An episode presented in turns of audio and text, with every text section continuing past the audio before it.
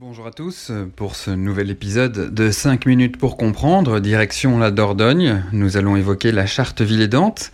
Et en Dordogne, la charte ne s'arrête pas à de simples engagements, elle se concrétise avec nous par téléphone Geneviève Demour. Alors Geneviève, vous êtes présidente de l'association France Alzheimer et maladies apparentées de la Dordogne. Première question tout d'abord, combien de villes et de villages ont signé la charte villédante jusqu'à présent? Bonjour. Alors euh, pour l'instant, nous en sommes à 55 villes et villages, gros bourgs, communautés d'agglomération, euh, etc.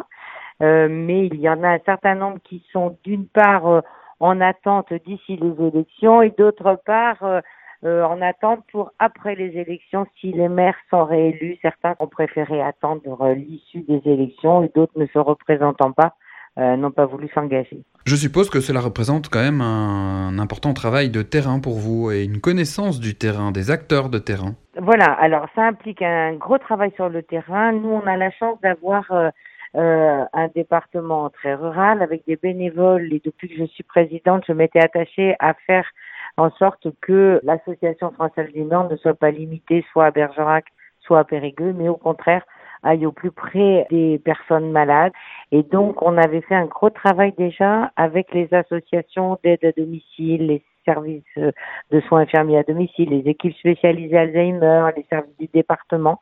Et donc, on a quadrillé le département. On avait fait euh, euh, une cartographie avec qui va où, dans les endroits où euh, on a mis en place des ateliers, puisqu'on a mis en place des ateliers dans divers petits villages euh, grâce au financement de l'Union bien sûr, mais aussi de la conférence des financeurs, mais aussi des caisses de retraite. On a été chercher un peu des moyens un peu partout et donc là où on est présent, les maires se sont euh, euh, tout de suite engagés, ils ont fait voter cette décision en conseil municipal. Donc ça avait une valeur importante et puis dans, dans beaucoup d'endroits, ils ont fait une petite cérémonie euh, où nous étions avec la presse, euh, un petit pot de l'amitié après. Enfin voilà, donc c'était quand même euh, pour eux c'était très signifiant de se dire bah, notre ville, notre village est sensible à tout ce qu'il y avait dans la dans la démarche de la charte villédante.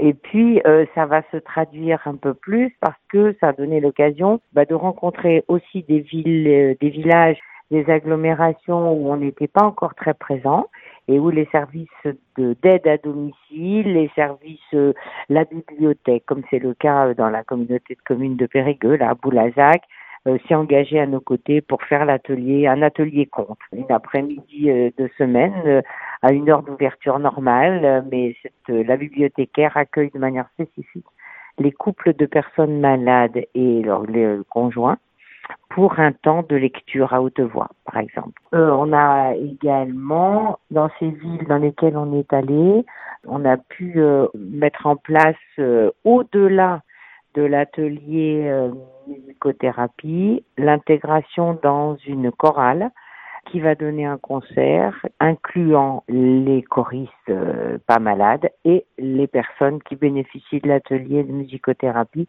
qui eux euh, mettent un petit peu plus de temps à apprendre les chants mais tout le monde va donner un concert commun. Je trouve ça euh, assez extraordinaire quand même parce que les personnes malades vont pouvoir participer à une chorale quoi. Voilà.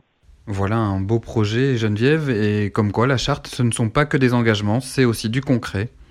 Absolument. Et là, ce matin, euh, j'ai eu euh, un lien avec euh, la personne qui s'occupe du CIAS, c'est-à-dire le Centre intercommunal d'action sociale, donc qui gère toutes les aides ménagères, les aides à domicile, les auxiliaires de vie du Grand Périgueux, et qui nous annonce qu'elle va s'organiser avec ces aides à domicile pour convier les personnes euh, qui ont des problèmes de mobilité. À la campagne, c'est ça, hein, dans les petits villages, c'est ça, pour aller assister à nos ateliers. C'est énorme parce que j'avais soulevé ce problème euh, et dans la charte, c'est bien marqué. Euh, les transports, les déplacements, comment on fait quand on n'a pas de moyens de locomotion pour aller aux ateliers de France Alzheimer, hein, finalement. Euh, c'est quand même, c'est énorme, quoi, parce que pour nous, c'était un énorme frein, ça. Euh, personne ne voulait bien venir aux ateliers, mais euh, ne savait pas comment y aller soit on leur avait retiré leur permis, soit euh, le conjoint qui n'était pas malade n'avait jamais pu conduire. Et puis nous, on n'a pas de ligne de métro, donc on risque pas d'avoir la grève. Et on n'a pas de tram. On a voilà, donc on ne peut compter que sur euh, sur la voiture finalement. Eh bien, merci beaucoup Geneviève Demour. Je rappelle que vous êtes présidente de l'association départementale France Alzheimer et maladies apparentées de la Dordogne. Quant à nous, chers auditeurs, nous nous retrouverons mardi prochain pour un autre épisode de 5 minutes pour comprendre. Vous pouvez écouter et réécouter tous nos podcasts sur l'application et le site web d'Alzheimer la radio. À bientôt.